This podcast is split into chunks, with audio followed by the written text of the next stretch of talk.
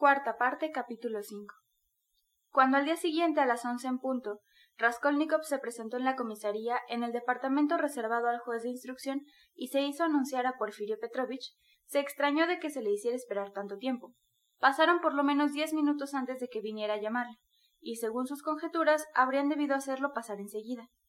Permaneció de pie en la sala de entrada, entre gente que iba y venía sin reparar en él.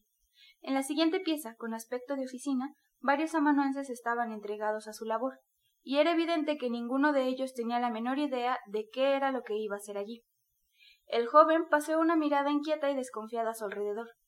¿No habría ¿No habría cerca de él algún espía, algún misterioso detective encargado de observarlo y llegado el caso pedirle que huyera? No vio nada que confirmara sus presunciones. Los empleados trabajaban sin ocuparse de él, y las demás personas parecían no prestarle atención alguna, dejándolo en plena libertad de ir a donde se le antojara. Una idea repentina le paralizó, adentrándose cada vez con más fuerza en su mente. Si el misterioso personaje de la víspera, aquel espectro surgido de quién sabe dónde, estaba enterado de todo, ¿lo había visto todo? ¿Lo dejarían de aquella manera, permitiéndole esperar con tanta calma? ¿Habrían esperado que fuera cuando lo considerara conveniente a prestar declaración? Aquel hombre no lo había denunciado aún, o simplemente nada sabía ni nada había visto. ¿Cómo pudo ver, por otra parte? En consecuencia, todo cuanto había le ocurrido el día anterior era sólo una ilusión espectral exagerada por su mente sobreexcitada y enfermiza. Esta explicación ocurriósele la víspera, en los momentos en que eran mayores su angustia y su desesperación. En estas reflexiones y mientras preparábase para sostener la nueva lucha, sintió que temblaba, y se indignó al pensar que era por miedo a comparecer ante el odioso Porfirio Petrovich. Lo más terrible era encontrarse de nuevo con aquel hombre. Odiábale más allá de lo concebible y temía traicionarse, en una u otra forma, a causa de aquel odio mortal. Tan fuerte fue su despecho que cesó de temblar, aprestóse a entrar con aire frío e indolente, y se juró hablar lo menos posible, mantenerse alerta con los ojos y oídos bien atentos, y dominar aquella vez siquiera su temperamento de enfermiza irritabilidad, ocurriera lo que ocurriera. En ese mismo instante lo introdujeron en el despacho de Porfirio Petrovich. Este se hallaba solo en la habitación, un gabinete ni grande ni pequeño, con un gran escritorio frente a un diván recubierto de hule, un armario en un rincón y algunas sillas, moblaje suministrado por el Estado de madera amarilla, cuyo barniz comenzaba a resquebrajarse. En la pared, o mejor dicho, en el tabique del fondo, se veía una puerta cerrada, lo que indicaba la existencia de otras habitaciones posteriores. Apenas Raskolnikov penetró en el gabinete, Porfirio Petrovich se apresuró a cerrar la puerta por la que había entrado, y los dos quedaron frente a frente. El juez de instrucción acogió a su visitante con aire risueño y afable, pero al cabo de contados segundos Raskolnikov notó, por ciertos indicios, que el magistrado experimentaba alguna contrariedad y embarazo, como si le hubieran hecho perder el hilo de sus pensamientos o le hubieran interrumpido en mitad de una tarea absorbente. Ah, mi estimado amigo, ya está usted aquí, en nuestros dominios. Comenzó Porfirio tendiéndole ambas manos. Vamos, siéntese usted, compañero. Pero quizá no le agrade que le llame mi estimado amigo y compañero. Así tu court. No lo considere, se lo ruego, como una familiaridad fuera de tono. Tome asiento aquí en el diván. Raskolnikov se sentó sin apartar su vista de él. En nuestros dominios. Las excusas acerca de su familiaridad, la expresión francesa tu court, etc. Todo aquello constituía una serie de indicios característicos. Me tendió las dos manos y no me dio ninguna. Las retiró a tiempo. Pensó Raskolnikov con desconfianza. Se examinaban uno a otro, pero cuando sus miradas se entrecortaban las desviaban con la rapidez del relámpago. Vine a traerle un escrito, por el asunto del reloj. Aquí lo tiene. ¿Está bien en esta forma o tendré que rehacerlo? ¿Qué? ¿Qué escrito? Ah, sí. Quede tranquilo, está bien, dijo Porfirio como si estuviera premiado por el tiempo, y solo después de haber pronunciado estas palabras tomó el papel y lo recorrió de un vistazo. Sí, está bien, basta con esto. Agregó con la misma precipitación y colocó el papel sobre el escritorio. Al cabo de un minuto, cuando habían cambiado ya de conversación, volvió a tomar el escrito, guardándolo en uno de los cajones. Ayer me expresó usted, me parece, sus deseos de interrogarme, con las formalidades de rigor, acerca de mis relaciones con la mujer asesinada, dijo Raskolnikov. ¿Por qué habría agregado me parece? pensó de súbito. Bah. ¿Por qué inquietarme tanto por haberlo agregado? Este segundo pensamiento sucedió rápidamente al primero con la celeridad del rayo. En ese mismo instante advirtió que sólo el hecho de hallarse frente a Porfirio y las escasas palabras y miradas que habían cambiado habían bastado para desarrollar de golpe en él una desconfianza extraordinaria. Eso era peligrosísimo.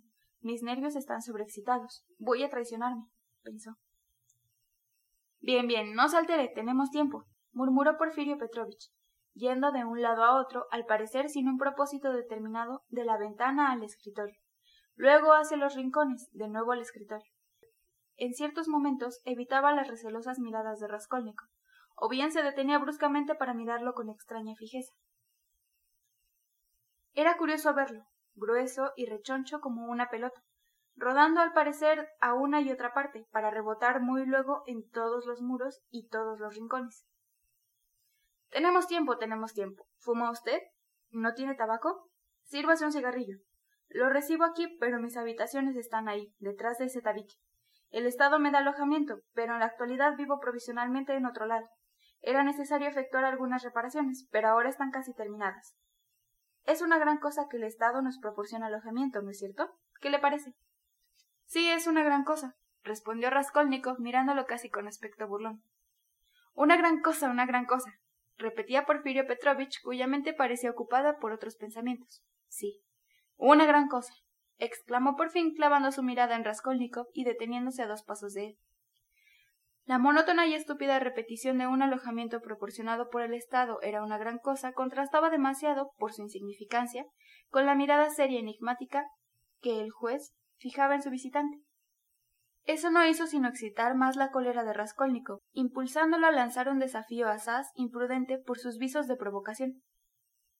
¿Sabe usted? preguntó de pronto casi con insolencia, como si experimentara una especie de voluptuosidad al mostrarse impertinente que existe una regla jurídica, una modalidad de procedimiento de todos los jueces de instrucción, que consiste en hablar en primer lugar de tonterías o aun de cosas serias, pero fuera de cuestión, con el fin de alentar o de distraer al que se interroga, adormecer su prudencia para formularle luego bruscamente la pregunta más fatal y peligrosa.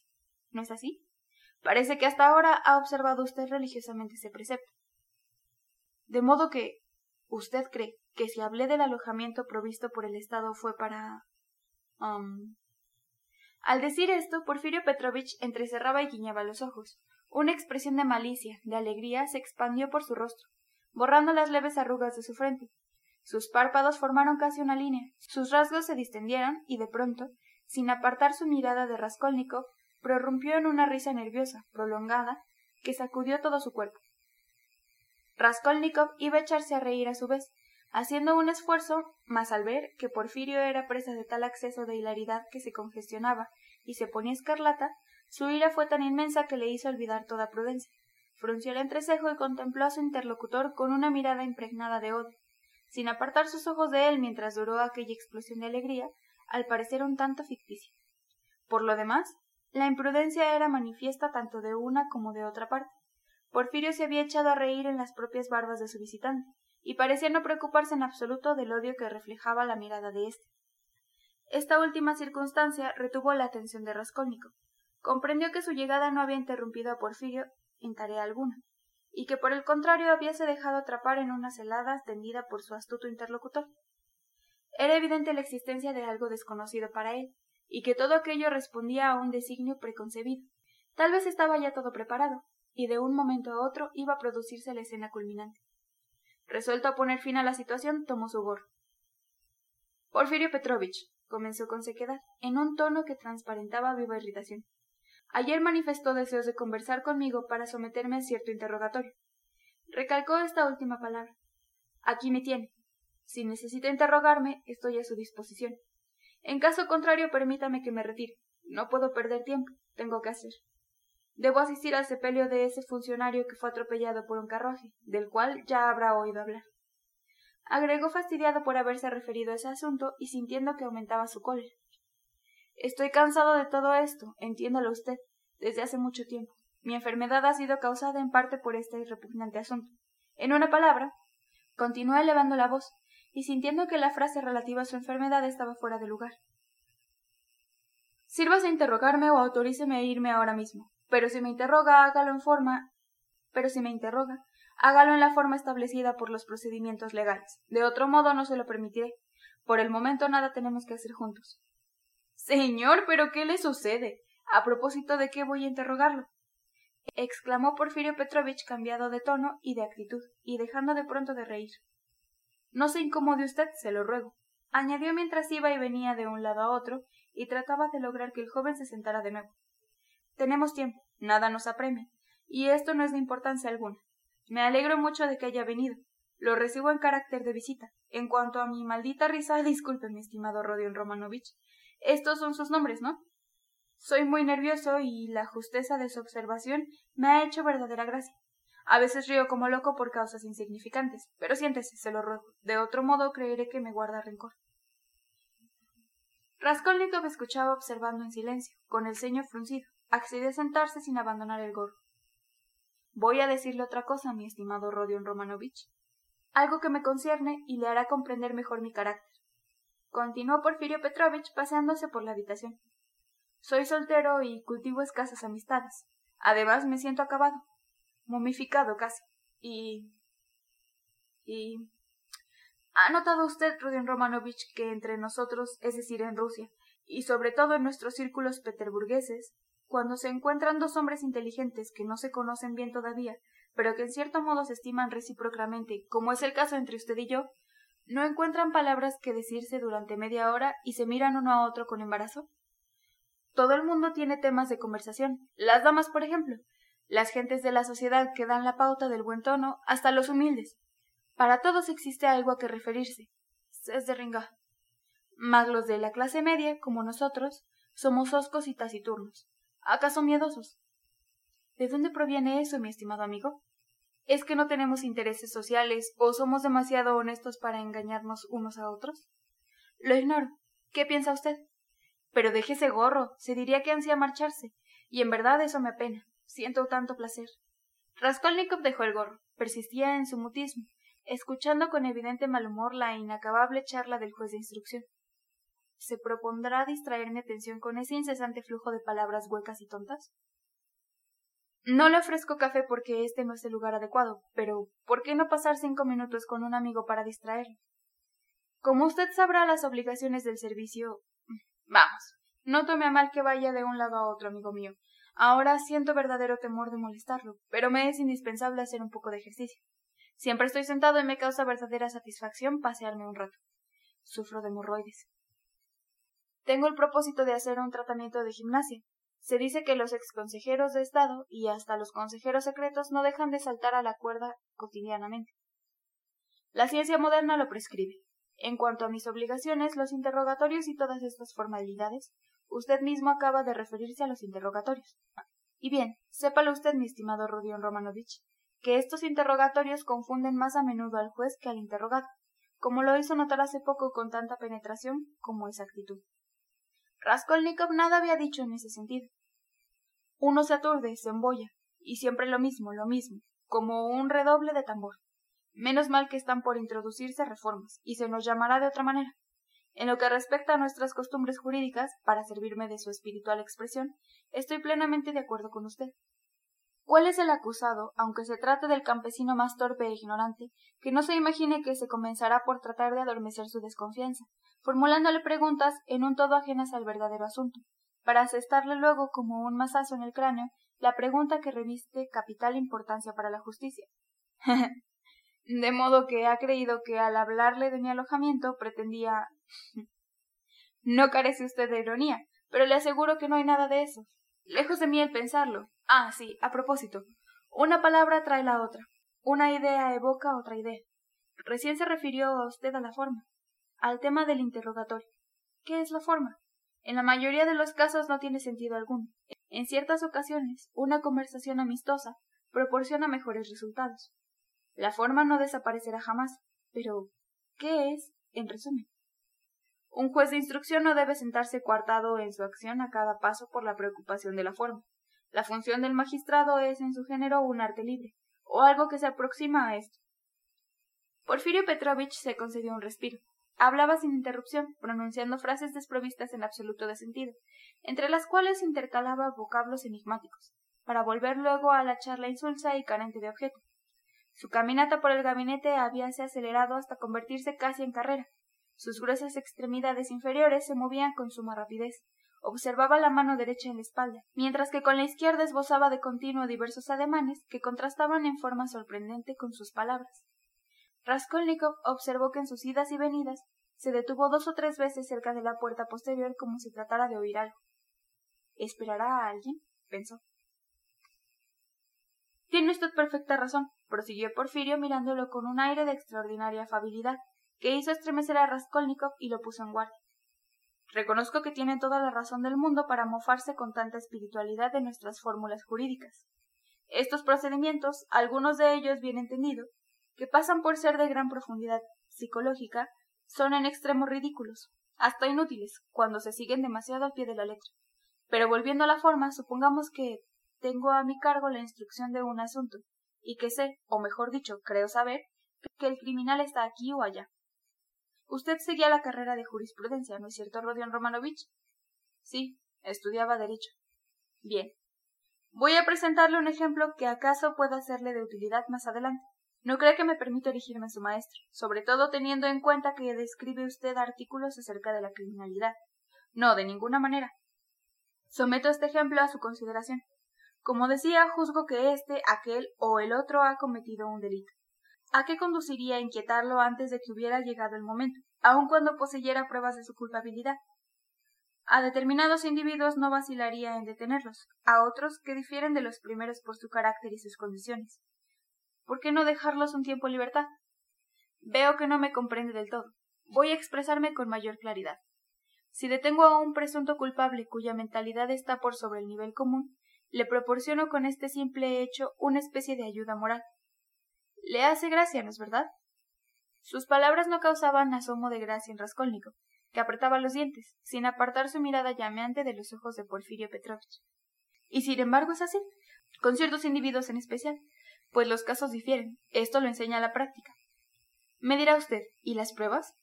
Admitamos que haya pruebas, pero, mi estimado amigo, las pruebas en la mayoría de los casos son armas de dos filos, y yo, juez de instrucción, me considero un hombre como los demás, sujeto a errar. Por lo tanto, pretendo exponer los resultados de mi investigación con una evidencia matemática, si es permitido decirlo así, con pruebas que constituyan verdaderos axiomas, como dos y dos son cuatro, directas e incontrovertibles. Mas si hago detener al individuo antes de tiempo, aunque abrigara la seguridad de que es él, me privaría de los medios que podrían llevarlo a desenmascararse por completo. ¿Cómo? Colocándolo en una posición determinada, serenándolo y tranquilizándolo desde el punto de vista psicológico. Entonces se me escapa de entre las manos y se repliega en su caparazón. Comprende que todos sus esfuerzos deben concentrarse en una defensa adecuada. Se dice que en Sebastopol, inmediatamente después del asunto del alma, las personas cultas e inteligentes experimentaron al principio grandes temores de que el enemigo atacara enseguida y se apoderara de la ciudad. Mas cuando vieron que el enemigo prefería un sitio en regla y comenzaba a cavar trincheras, se tranquilizaron y se regocijaron. Eso significaba que era cuestión de un par de meses. Se ríe aún, ¿no me cree? Es cierto, esto le da la razón. Pero se trata de casos particulares. Estoy de acuerdo con usted, y ese es en verdad un caso particular. Debo hacerle notar, mi estimado Rodion Romanovich, que el caso general, al que se adaptan todas las formas y los reglamentos jurídicos, y según el cual se calculan y se inscriben en los registros estos últimos, no existe. Por el simple hecho de que cuando se produce en la realidad, se transforma instantáneamente en un caso particular en absoluto, hasta a veces en un caso que difiere de todo cuanto se ha visto. Pues bien, yo dejaría a mi hombre solo, sin molestarlo ni causarle inquietud, pero haciendo que en todo momento sepa, o por lo menos sospeche, que yo lo sé todo, que lo vigila sin descanso ni tregua, y convirtiéndolo en una presa constante de la desazón, la desconfianza y el temor. Estoy seguro de que se aturdirá. No podrá resistir, se pondrá por sí mismo a mi alcance, y hasta es posible que incurra en algún desliz que equivalga a aquel dos y dos son cuatro que tenga apariencia matemática. Esto puede producirse con un campesino rústico o con un bandido inteligente y culto. Por lo tanto, mi muy estimado amigo no carece de importancia saber en qué sentido se ha desarrollado la inteligencia de un individuo. Además están los nervios, un factor que parece usted olvidar. ¿No es ese el punto débil, enfermizo, sobreexcitado? ¿Y la bilis? en ciertas oportunidades puede constituir el filón. ¿Qué puede importarme entonces que el presunto culpable se pase en libertad?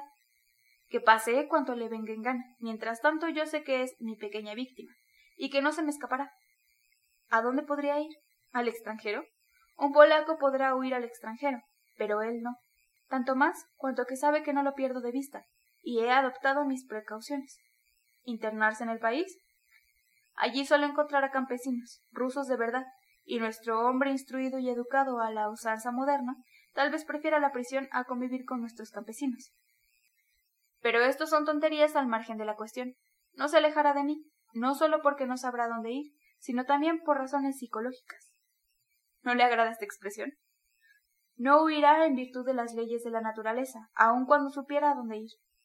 ¿Ha visto usted las mariposas en torno a la llama? Dará vueltas continuamente alrededor de mí como alrededor de una bujía encendida. Su libertad comenzará a pesar, se pondrá a reflexionar, se atullará. Se enredará cada vez más. La angustia y el miedo no le darán un instante de reposo. Más aún, preparará por sí mismo una pequeña farsa por el estilo de dos y dos son cuatro. Bastará para ello que yo le facilite un pequeño entreacto. No cesará de revolotear, de debatirse a mi alrededor estrechando el círculo cada vez más, hasta que ¡pah! entrará solito en mi boca y me lo tragaré, lo que es muy agradable, ¿no le parece? Raskolnikov no respondió. Pálido, inmóvil, mantenía su mirada fija en el rostro de Porfirio. Excelente lección, se dijo helado de terror. Ya no se trata como ayer del gato que juega con el ratón. Se guarda bien de mostrar en vano su fuerza y de hacer sugestiones demasiado astuto para eso. Es indudable que persigue un fin. ¿Pero cuál? Vamos, buen hombre, es una idiotez. Quieres engañarme con tus marrullerías. No tienes pruebas, y el hombre de ayer no existe. Trata simplemente de desazonarme, irritándome de antemano, para echarme la zarpa cuando esté en ese estado. Pero te equivocas, pierdes el tiempo y la paciencia. ¿Para qué me hablará de esa manera? ¿Contará con influir en mis nervios?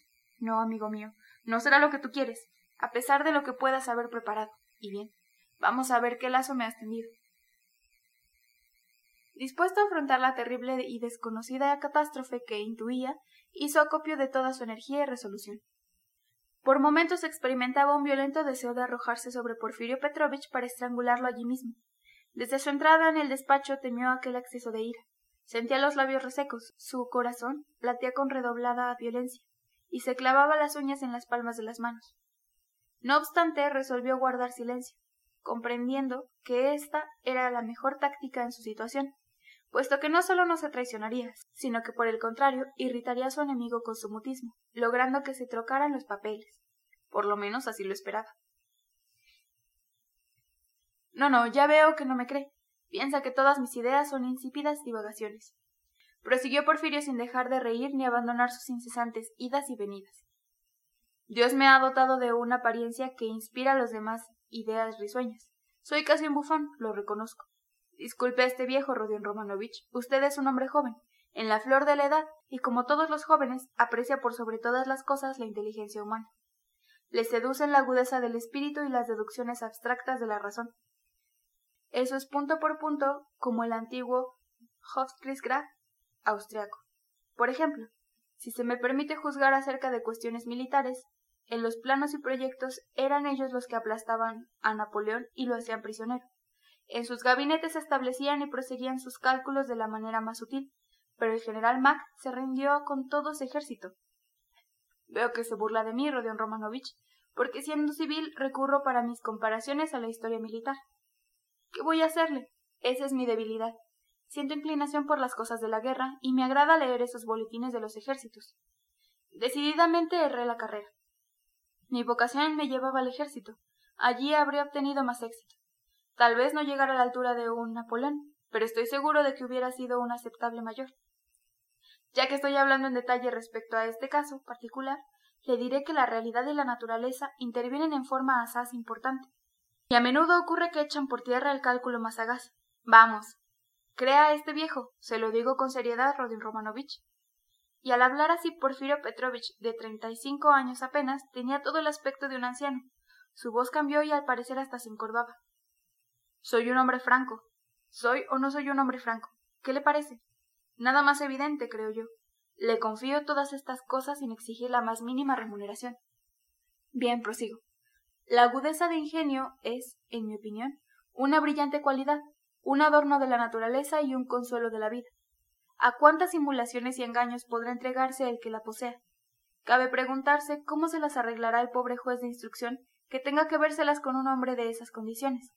Mas la naturaleza acude en ayuda del juez, aunque la juventud, pagada de su ingenio e inteligencia, y que salta por sobre todos los obstáculos, como usted lo dijo con tanto acierto como espiritualidad, no cuente con ella.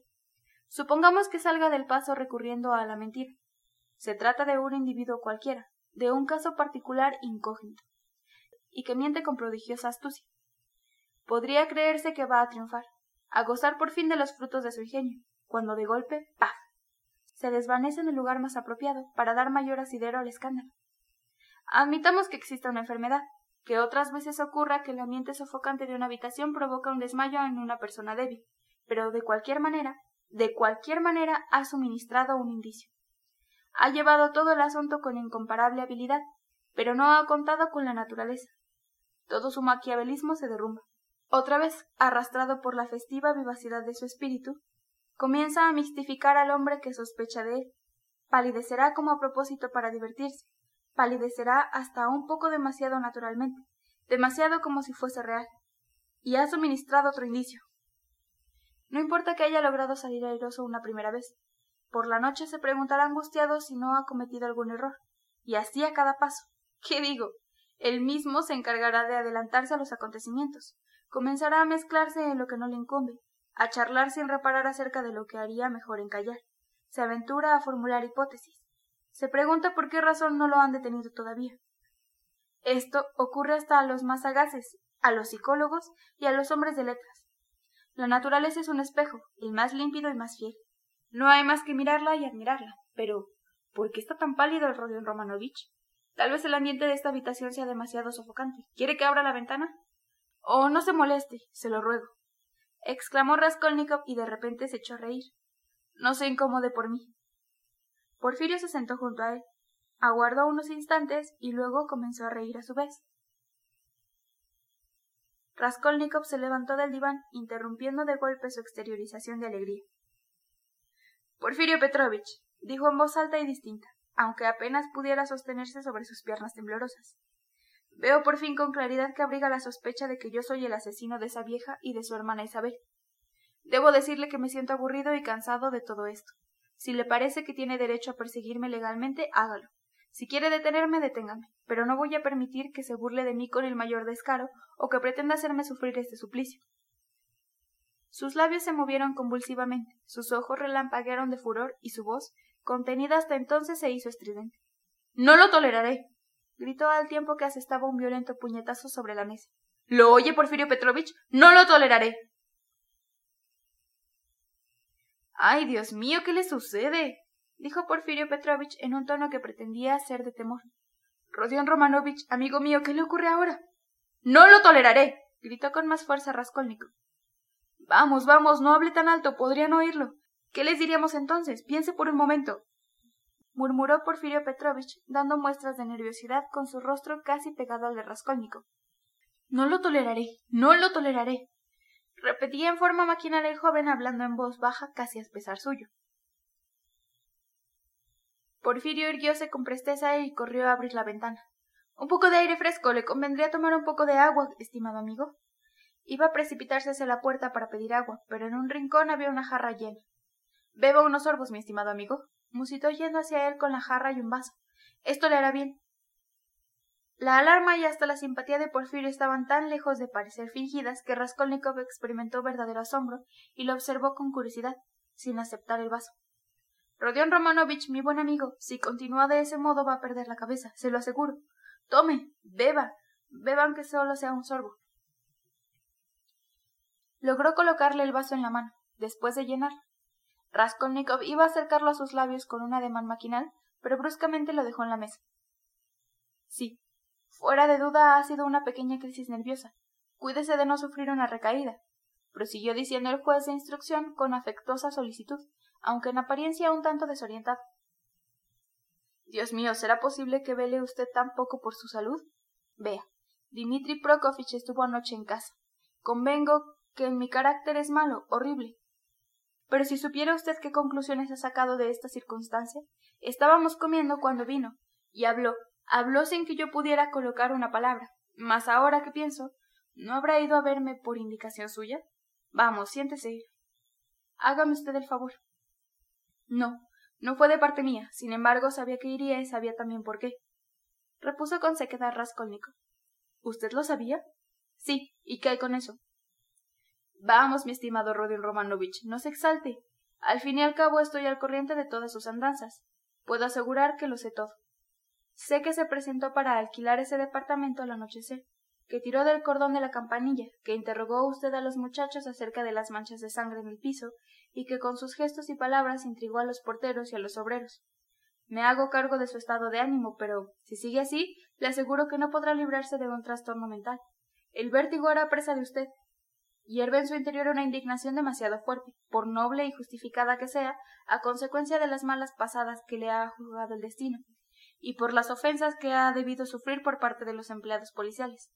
Es por eso que va usted de un lado para otro, refiriéndose sin cesar al mismo asunto, para obligar a los que sospechan de usted y lo acusan a terminar de una buena vez, porque está cansado de todas estas necedades y vejámenes injustificados, ¿no es así?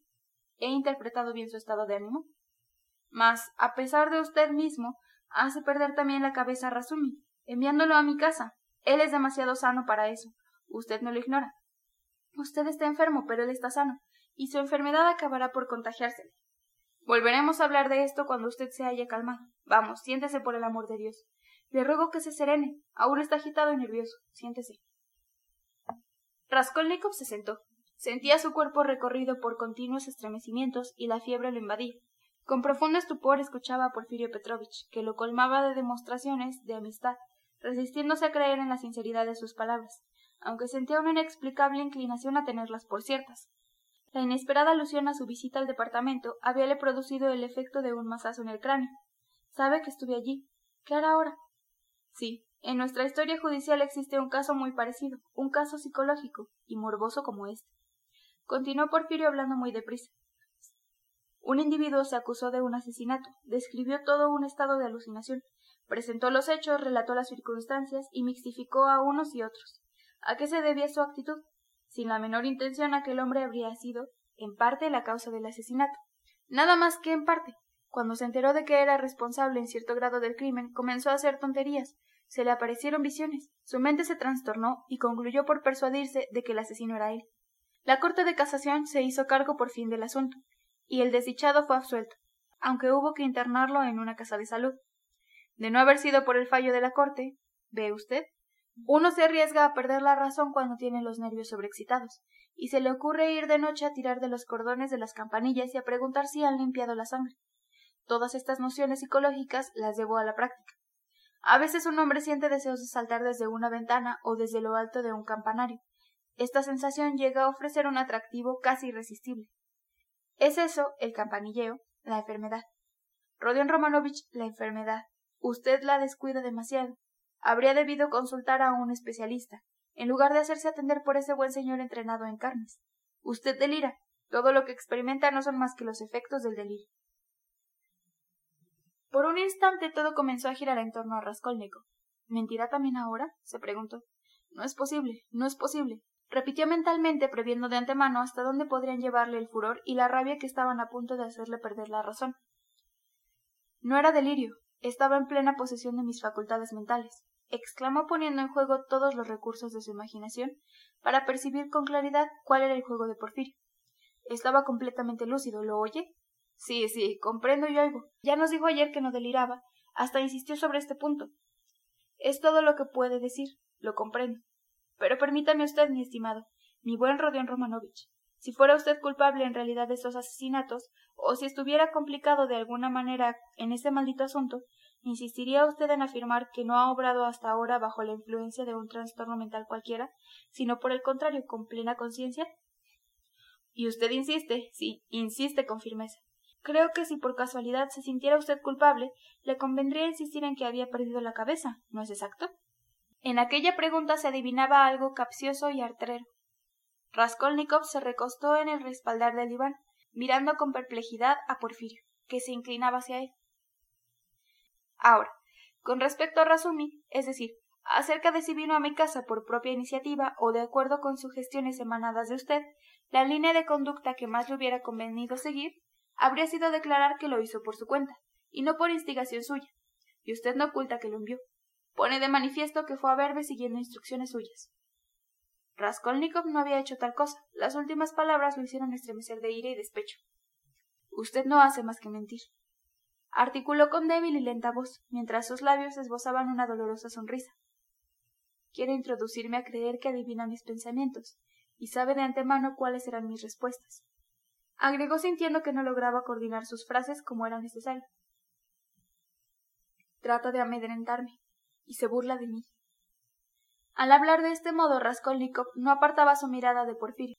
De pronto, una animosidad indescriptible hizo brillar sus pupilas con destellos de furor. Miente. Miente siempre. Le consta que el mejor subterfugio a que puede recurrir un criminal es decir la verdad en la medida de lo posible. Confesar lo que no puede ocultarse. No le creo ni una palabra. ¿Qué individuo más raro es usted? profirió Porfirio en tono de mofa. En verdad no sabe uno por qué lado tomarlo. Esa es casi una monomanía en usted. ¿Así que no me cree? Pues bien, yo le digo que me cree, que ha creído cuanto le dije y que haré que me crea en absoluto, porque lo estimo y deseo sinceramente su bien. Los labios de Raskolnikov comenzaron a temblar. Sí, lo estimo y lo aprecio, continuó Porfirio tomándolo del brazo, un poco más arriba del codo. Y se lo digo de una vez por todas, tenga cuidado con su enfermedad. Su familia ha llegado más que nada con el propósito de cuidarlo. Piense en ella, Debería tranquilizar a su madre y a su hermana, demostrarles afecto y no hace sino espantarlas. ¿Qué le importa eso? ¿Qué sabe usted? ¿Por qué me demuestra tanto interés? ¿Acaso ha dispuesto usted que sigan mis pasos y quiere que yo esté enterado de esa circunstancia? No se ponga así, amigo mío. Usted mismo me lo ha contado todo. Todo lo sé por usted. No se da cuenta que en su agitación es el primero en referirse en cuanto le concierne, tanto conmigo como con los demás. Ayer supe por boca de Razumik una cantidad de detalles interesantes. Me ha interrumpido cuando le decía que por su desconfianza, cualquiera que sea la agudeza de su espíritu, ha dejado de contemplar las cosas desde el punto de vista lógico y natural. Vea, por ejemplo, volviendo a la historia de la campanilla, es un hecho de suma importancia. No puede negarse y yo no tengo el menor reparo en revelárselo. Yo que soy el juez de instrucción. ¿No le dice nada mi actitud? Si yo sospechara de usted, ¿obraría de esta manera? De ningún modo hubiera comenzado por mitigar sus aprensiones, haciendo ver que nada sabía, llevándolo con prudencia a otro extremo para asestarle luego el golpe de masa, según su expresión. Pero dígame un poco, mi estimado Rodion Romanovich, ¿qué fue a hacer en el departamento de la víctima a las diez de la noche y no lejos de las once? ¿Por qué tiró del cordón de la campanilla? ¿Por qué esas preguntas acerca de la sangre? ¿Por qué trató a continuación de intrigar a los porteros y qué se proponía al decir que lo acompañaran a la comisaría? Estas habrían sido mis preguntas si hubiera abrigado sospechas. Hubiera debido interrogarlo con las formalidades de práctica, ordenar que allanaran su domicilio y detenerlo enseguida. En consecuencia no sospecho de usted, dado que he procedido de otro modo. Ha perdido la noción exacta de las cosas y está ciego, se lo repito. Un temblor convulsivo recorrió el cuerpo de Raskolnikov, tanto que Porfirio Petrovich no dejó de advertirlo. Miente, miente. exclamó. Ignoro con qué oculto designo, pero miente. No era este el sentido de sus frases y no he podido engañarme. Miente. ¿Miento? repitió Porfirio que empezaba a moscarse, aunque conservaba el mismo aire alegre y jovial, y al parecer no le impresionaba la opinión que Raskolnikov pudiera formar de él. ¿Que yo miento? ¿Cómo se explica entonces que yo, juez de instrucción, le haya sugerido hace poco los medios más apropiados de defensa? Todos esos argumentos psicológicos, la enfermedad, ni más ni menos, el delirio, el amor propio ofendido, las ofensas gratuitas, la policía, ¿eh? Cierto es, dicho sea de paso, que esos argumentos, esos pretextos y esas coartadas no son muy sólidos y hasta constituyen armas de doble filo. La enfermedad, sí, el delirio. Las alucinaciones, no recuerdo nada. Todo esto está muy bien. Pero, ¿por qué en la enfermedad y en el delirio son siempre esos los sueños y las alucinaciones y no otros? Bien podrían ser otros, ¿no le parece? ¿Qué opina? Raskolnikov lo contempló con una mirada orgullosa y despreciativa. En una palabra, declaró con firmeza levantándose y empujando levemente a Porfirio. Quiero saber en definitiva si me considera o no libre de toda sospecha. Hable, explíquese en forma neta y sin circunloquios, y que todo termine ahora mismo, enseguida. Decididamente no es una canonjía tener que tratar con usted, exclamó Porfirio con aire regocijado, burlón y de ningún modo contrariado. ¿Por qué quiere saberlo al momento que ni siquiera hemos comenzado a inquietarle, por poco que sea? ¿Qué niño es usted? Parece decir, quiere jugar con el fuego. ¿Por qué tiene tanto empeño en saber? ¿Podría decirme qué lo mueve a formular esas preguntas? ¿Eh? Le repito que ya no puedo tolerar, dijo Raskolnikov en una explosión de ira repentina. Que no puedo soportar. ¿Qué cosa? ¿La incertidumbre? interrumpió Porfirio. Concluye de exasperarme. No quiero. Le digo que no quiero. No puedo ni quiero soportar. ¿Me entiende? gritó con voz estentórea Raskolnikov, asestando un puñetazo en la mesa. Más despacio, más despacio van a oírle. Se lo prevengo con toda seriedad. Vaya con cuidado, no bromeo. Dijo Porfirio Petrovich en voz tan baja que era apenas un murmullo. Su rostro no tenía ya la expresión de un buen hombre atemorizado. Al contrario, en aquel momento ordenaba con tono severo, fruncido el ceño, y parecía a punto de revelar todos los secretos y todos los equívocos. Esa actitud duró solo un instante. Raskolnikov estaba a punto de abandonarse a un nuevo acceso de furor, pero esa vez también obedeció la indicación de bajar el diapasón, aunque estuviera frenético de rabia. No me dejaré torturar, murmuró de pronto comprendiendo con dolor mezclado de odio que no podía dejar de obedecer a Porfirio, pensamiento que acrecentó su cólera. Deténgame. Haga allanar mi domicilio, interrógueme, pero proceda como corresponde y no abuse de los derechos que le confiere su posición. No juegue conmigo, no siga o no se inquiete por las formas. Interrumpió de nuevo Porfirio con la misma sonrisa sarcástica, mientras lo contemplaba como un gato que se relame ante el ratón indefenso. Vea, estimado joven, lo invité a venir como amigo, sin otro propósito. No deseo ni me interesa la amistad de usted. Lo desprecio, ¿me oye? Y ahora tomo mi gorro y me voy. ¿Qué dirá ahora si piensa detenerme? Se encasquetó el gorro y se dirigió hacia la puerta. ¿No quiere recibir una pequeña sorpresa? exclamó con tono zumbón el juez, tomándolo del brazo en el momento en que iba a salir de la habitación. Cada vez demostraba mayor alegría y regocijo, lo que acabó de exasperar a Raskolnikov. ¡Qué sorpresa! ¿Qué quiere decir? preguntó deteniéndose de súbito y mirándolo con inquietud.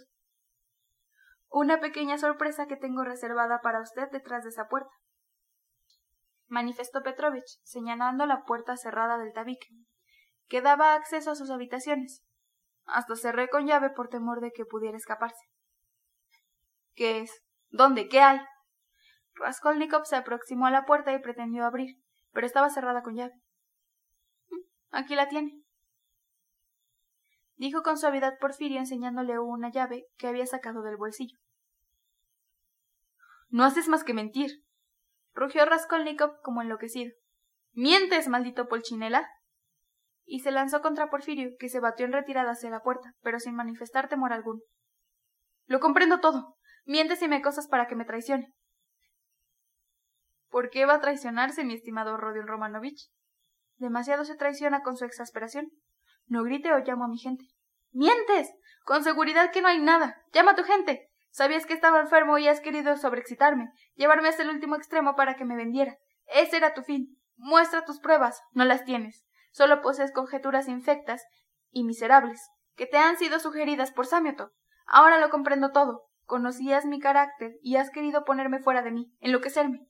¿Qué esperas? ¿Qué esperas? ¿La llegada de tus acólitos? Que vengan, no les temo.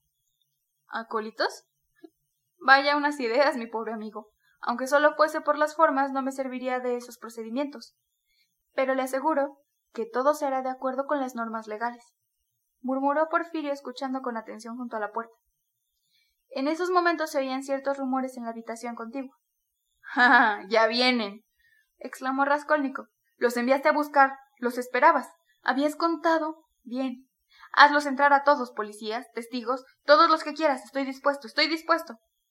Pero entonces se produjo un extraño incidente, algo tan imprevisto, tan fuera de lo normal, que sin duda ni Raskolnikov ni Porfirio hubieran podido imaginar parecido desenlace. Cuarta parte, capítulo 6. He aquí cómo se representó más tarde Raskolnikov aquella escena, al rememorar lo ocurrido.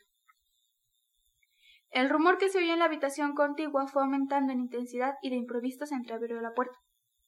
¿Qué pasa? gritó despechado Porfirio Petrovich. Di orden de que no. Nadie respondió en un principio a sus palabras, pero era evidente que varias personas se hallaban detrás de la puerta y se esforzaban en impedir la entrada de alguien. ¿Qué significa todo eso? inquirió con energía el juez de instrucción. Han traído aquí al inculpado Nicolás. respondió una voz. No lo necesito para nada. Váyanse. Que se espere. ¿Por qué le han permitido llegar hasta aquí? ¡Qué desorden! exclamó Porfirio Petrovich lanzándose hacia la puerta. Es que. repuso la misma voz, deteniéndose de súbito. Durante escasos segundos se oyó el rumor de una verdadera lucha, luego como si alguien rechazara con violencia a otra persona, y por último un individuo jadeando penetró en el despacho. Su aspecto era impresionante, miraba con fijeza extraña, pero parecía no ver a nadie. En sus ojos vidriosos leíase una firme resolución, y su rostro palidísimo parecía el de un condenado al que conducen al cadalso. Sus labios descoloridos estaban agitados por nervioso temblor. Era un hombre joven de talla mediana, delgado, con los cabellos cortados en forma de cepillo, de rasgos finos, más vale secos, vestido con ropas humildes. El que había tratado de impedirle la entrada sin lograrlo, se lanzó en su seguimiento tomándolo por un hombro. Era un gendarme. Con un movimiento brusco Nicolás consiguió desprenderse de nuevo. Apareció en la puerta un grupo de curiosos, y hasta algunos trataron de colarse en la habitación. Toda la escena descrita se desarrolló en menos tiempo del necesario para contarla. Vete de aquí. Aún no te necesito. Espera que te llamen. ¿Por qué lo dejaron venir tan pronto? refunfuñó Porfirio con muestras de viva contrariedad e irritación. Sin que nada hiciera preverlo, Nicolás cayó de rodillas. ¿Qué haces? Exclamó estupefacto Porfirio Petrovich. Soy culpable. Perdón. Soy un asesino. profirió Nicolás con voz estrangulada y ronca, pero bastante fuerte. Por espacio de diez segundos reinó tal silencio que se hubiera dicho que todo el mundo experimentaba los efectos de un ataque colectivo de catalepsia. El gendarme dejó caer las manos y retirándose maquinalmente hacia la puerta quedóse inmóvil allí. ¿Qué dices? gritó Porfirio cuando su estupefacción y aturdimiento le permitieron hablar. Soy un asesino, repitió Nicolás después de un instante. ¿Cómo? ¿Tú? ¿Cómo? ¿A quién has asesinado? Porfirio Petrovich perdió la cabeza. Nicolás demoró unos segundos en contestar. A Leona Ivanovna y su hermana Isabel.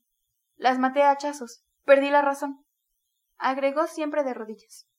El juez de instrucción pareció meditar por un segundo. Luego se sacudió con violencia y con un gesto indicó a los testigos inesperados que se retiraran. Estos obedecieron enseguida. La puerta se cerró. Porfirio miró entonces a Raskolnikov, que en un rincón contemplaba a Nicolás con aire extraviado. Iba a dirigirse a él cuando de pronto se detuvo. Lo examinó con fijeza, llevó su mirada sobre Nicolás, luego sobre Raskolnikov. Volvió a mirar a Nicolás y de repente, con una vehemencia en la que se transparentaba su furor, increpó al recién llegado. ¿Por qué me has dicho que habías perdido la razón? exclamó con iracundo tono. No te pregunté si la habías perdido o no. ¡Habla! ¿Eres tú el asesino? Soy el asesino, lo confieso, profirió Nicolás. ¿Eh? ¿Y con qué las mataste? Con un hacha. La llevé para eso. No vayas tan aprisa. ¿Solo? Nicolás no comprendió la pregunta. ¿Cometiste solo el crimen? Solo. Dimitri es inocente, no tiene nada que ver. No tengas tanta prisa en hablar de Dimitri, ¿eh? ¿Cómo hiciste, veamos, para bajar corriendo por las escaleras? Los porteros los vieron a los dos. Lo hice para que no sospecharan. Corrí detrás de Dimitri pensando que de esa manera nadie imaginaría que acababa de cometer un asesinato. Respondió Nicolás con rapidez, como si quisiera terminar pronto. Vamos, lo que yo pensaba, gritó Porfirio encolerizado. Repite al pie de la letra lo que le han sugerido murmuró como hablando consigo mismo. Su mirada se fijó de nuevo en Raskolnikov. Por un momento había olvidado su presencia. De tal manera se concentró su interés en Nicolás y en cierto modo pareció confuso. Rodion Romanovich, mi estimado amigo, discúlpeme, le dijo haciéndole una señal con la cabeza. Usted no puede permanecer aquí. Yo mismo. ya ve qué sorpresa. Le ruego que me deje solo con este hombre. Y tomándolo por un brazo lo acompañó hasta la puerta. Al parecer no esperaba esto, le dijo Raskolnikov, quien por su parte no acertaba a explicarse lo acaecido, pero que había recobrado el aplomo y la serenidad. En verdad que no. Aunque usted tampoco. Vea cómo le tiemblan las manos, ¿eh? ¿Usted también tiembla, Porfirio Petrovich?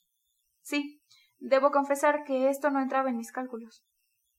Estaban cerca de la puerta. Porfirio esperaba con impaciencia que Raskolnikov se retirara. ¿Y su pequeña sorpresa? ¿No me la muestra? inquirió con sorna el joven. ¿Quiere burlarse?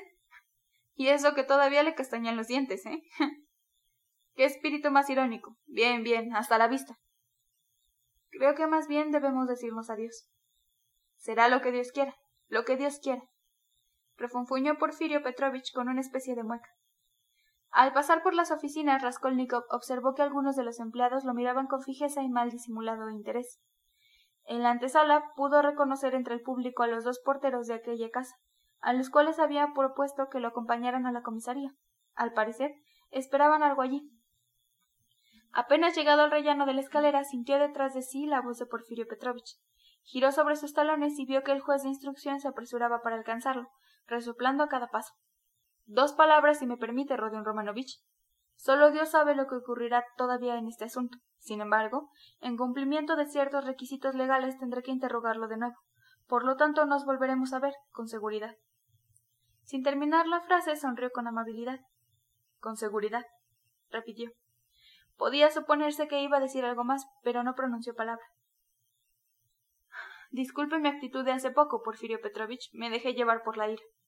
Comenzó Raskolnikov ya tranquilo por completo, experimentando un irresistible deseo de aparentar desenvoltura y despreocupación. No es nada, no es nada, dijo Porfirio en tono casi jovial. Yo mismo estuve un poco. Tengo un carácter inaguantable, lo confieso. Ya nos volveremos a ver. Si Dios lo permite, nos veremos en más de una oportunidad. Y nos conoceremos mejor uno a otro, asintió Raskolnikov. Sí, mejor. Aprobó Porfirio Petrovich, hizo un guiño y lo miró con seriedad. Ahora va una comida, ¿no es cierto? Un aniversario. Una comida de funerales. Vaya, es verdad, de funerales. Cuide su salud, vea que la salud. Por mi parte no sé qué voto formular por usted, dijo Raskolnikov comenzando a descender la escalera. Le desearía de todo corazón un gran éxito, pues, como no se le escapará, desempeña usted una función muy ridícula. ¿Por qué ridícula? exclamó Porfirio Petrovich, que ya le había vuelto la espalda, girando la cabeza con rapidez. Ahí tiene ese pobre Nicolás. Sin duda lo ha torturado y desgarrado con sus nociones psicológicas hasta obtener una confesión. Día y noche le habrá demostrado de mil maneras diversas que el asesino era él, y ahora que se reconoce por tal, comienza de nuevo con la eterna cantileta. Mientes, no eres el asesino, no has podido cometer ese crimen, faltas a la verdad. ¿Cómo no considerar ridículas sus funciones después de esto? Así que notó que dije a Nicolás que repetía lo que le habían sugerido. ¿Cómo no advertirlo? es usted muy listo, nada se le escapa. Tiene un espíritu decididamente analítico y propenso a la ironía. Eso le permite dar siempre con la cuerda humorística. Según he oído decir entre todos los escritores, Gogol poseía esa facultad en el más alto grado. En efecto. Sí, Gogol. Hasta más ver, mi estimado amigo. Raskolnikov fue en derechura a su casa. Sentíase tan abatido y desamparado que prestamente se arrojó en el diván y permaneció un cuarto de hora tratando de reponerse y de coordinar sus ideas. No pretendía explicarse la conducta de Nicolás, intuyendo que en su confesión había algo inexplicable, asombroso, cuyo sentido era en vano buscar en ese momento. Las consecuencias de ese hecho se le aparecieron con nitidez. No podía dejar de surgir la falsedad de la confesión, y entonces las sospechas volverían a recaer sobre él. Pero mientras tanto estaba libre y debía adoptar alguna medida, pues amenazábale un peligro inminente. ¿Cuál sería la extensión de ese peligro? La situación empezaba a esclarecerse. Al recordar de golpe en conjunto la escena de su entrevista con Porfirio, no pudo contener un estremecimiento de terror. Era imposible adivinar todas las intenciones del juez de instrucción, todos sus cálculos, pero había descubierto en parte su juego, y nadie mejor que Raskolnikov podía comprender hasta qué punto era peligrosa para él la partida jugada por Porfirio Petrovich. Un poco más y se hubiera perdido sin remedio, por completo con el apoyo de pruebas materiales. Conocedor del enfermizo carácter impulsivo de Raskolnikov, leyendo en él como en un libro abierto desde la primera vez que lo viera, Porfirio había obrado casi sobre seguro, aun cuando era indudable que habíase precipitado un poco. Era incontrovertible que Raskolnikov estaba colocado en una situación desesperada, pero no se había llegado aún a las pruebas, solo existían conjeturas más o menos fundadas. Después de todo, en realidad, ¿eran así las cosas? ¿No se equivocaría? ¿Cuál era la finalidad perseguida por el juez de instrucción? ¿Habría combinado algo ese día? ¿Qué cosa? ¿Esperaba algo o solo fingía? ¿Cómo habríanse separado de no haberse producido merced a Nicolás aquel inesperado suceso? Si Porfirio Petrovich hubiera estado en posesión de pruebas abrumadoras, su conducta habría sido distinta en absoluto. ¿Cuál sería, pues, la sorpresa a que habíase referido? ¿Una superchería? ¿Qué habría de cierto en todo aquello? ¿Algún indicio positivo? ¿Sería acaso el hombre de la víspera? ¿Dónde estaba aquel hombre? ¿Habría desaparecido? Lo más lógico era que si Porfirio contaba con algo tangible, debía estar relacionado con aquel fantasmagórico individuo. Raskolnikov se sentó en el diván, con los codos en las rodillas, y se cubrió la cara con las manos. Su cuerpo estremecíase agitado por un nervioso temblor. Por fin se levantó y tomando el gorro, tras breve reflexión se encaminó hacia la puerta. Una especie de presentimiento le anunciaba que por aquel día, al menos, podía considerarse casi seguro. De pronto experimentó una vaga sensación de contento al pensar que tenía que ir a la casa de Catalina Ivanovna. Era demasiado tarde para asistir al sepelio, pero buena hora para llegar a tiempo a la comida. Y pronto volvería a ver a Son. Se detuvo un instante con una amarga sonrisa. Hoy. Tiene que ser hoy. Hoy mismo es preciso. se dijo mentalmente. Iba a abrir la puerta cuando ésta se abrió por sí sola. Raskolnikov se estremeció y dio un paso atrás. La puerta se abría con lentitud, dejando ver una forma humana. Era el misterioso personaje de la víspera, el hombre surgido debajo de la tierra. El desconocido se detuvo en el umbral, miró en silencio a Raskolnikov y dio un paso hacia adelante. Estaba vestido de idéntica manera que el día anterior. Era el mismo individuo, pero su fisionomía denotaba un cambio profundo. Parecía apenado y conmovido. Por unos segundos permaneció inmóvil. Luego exhaló un profundo suspiro y de improviso inclinóse ante el joven casi hasta el suelo. Por lo menos lo tocó con el anillo que llevaba en la diestra. ¿Qué hace? exclamó Raskolnikov. Le pido que me perdone, murmuró el hombre con voz casi imperceptible. ¿Qué tengo que perdonarle? Mis malos pensamientos. Ambos se miraron en silencio. Estaba enloquecido de rabia. No supe lo que hacía. El otro día, cuando usted, tal vez por haber bebido en exceso, interrogó a los porteros y se burló de ellos, me indigné al ver que no le daban importancia tomándolo por un borracho. Fue tanta mi cólera que no pude conciliar el sueño. Como recordaba su dirección, vine aquí a preguntar por usted. Usted vino. interrumpió Raskolnikov, que comenzaba a comprender. Sí. Lo he injuriado con mis necias sospechas. ¿De modo que usted estaba en esa casa? Sí. En la puerta cochera con los demás. ¿No se acuerda de mí? Tengo mi negocio allí desde hace tiempo. Soy peletero. Lo que más me contrarió. La escena de la antevíspera se produjo con claridad en la imaginación de Raskolnikov. En efecto, además de los porteros, se encontraban allí varias personas, hombres y mujeres. Recordó que una voz propuso conducirlo sin más trámite a la comisaría. No podía recordar el rostro de aquella persona, pero sí que le contestó algo y que habíase dado vuelta para mirar. El espantoso misterio de la víspera quedaba resuelto en forma simple. Lo más terrible era pensar que había estado a punto de perderse solo por una circunstancia tan insignificante. Aquel individuo nada podía contar, excepto que Raskolnikov habíase conducido de modo raro, formulando preguntas sospechosas acerca de la sangre. Por consiguiente, Porfirio no poseía ningún indicio positivo, ningún hecho que pudiera considerarse una evidencia palpable salvo aquel delirio y aquella psicología de doble filo. En resumen, de no surgir otros hechos, ¿qué podían hacerle? ¿Cómo demostrar su culpabilidad aun cuando lo detuvieran? Era evidente además que hacía muy poco tiempo que Porfirio había enterado de su visita al departamento. ¿Hoy le dijo usted a Porfirio que yo había estado allí? preguntó de repente a su visitante, asaltado por una súbita idea. ¿A qué Porfirio? Al juez de instrucción. Sí, se lo dije. Como los porteros no fueron el otro día a verlo, lo hice yo. ¿Hoy? Sí, antes de que llegara usted, unos minutos apenas. Lo oí todo, todo, mientras lo turbaba con ese infame interrogatorio. ¿Dónde estaba cuando? En la habitación contigua al despacho, detrás de la puerta cerrada. Estuve allí todo el tiempo. ¿Así que la sorpresa era usted? ¿Cómo ha sido? Dígamelo todo, se lo ruego.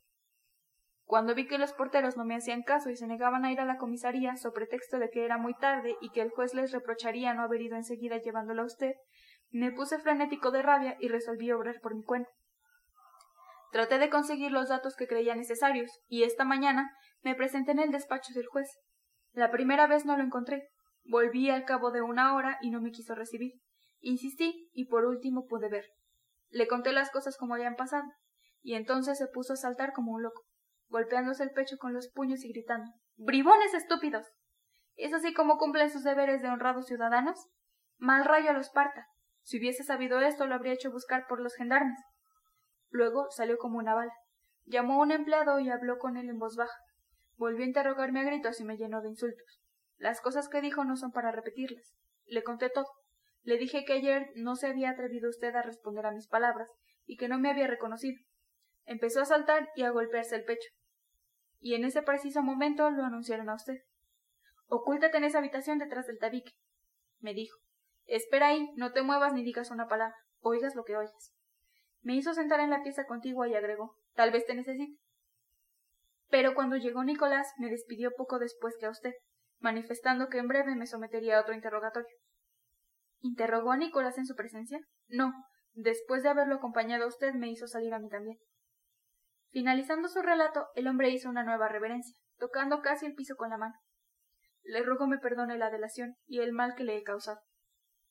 Que Dios te perdone, respondió Raskolnikov. Apenas oyó estas palabras el hombre saludó con otra reverencia, no tan pronunciada como las anteriores. Volvióse con lentitud y abandonó el cuarto.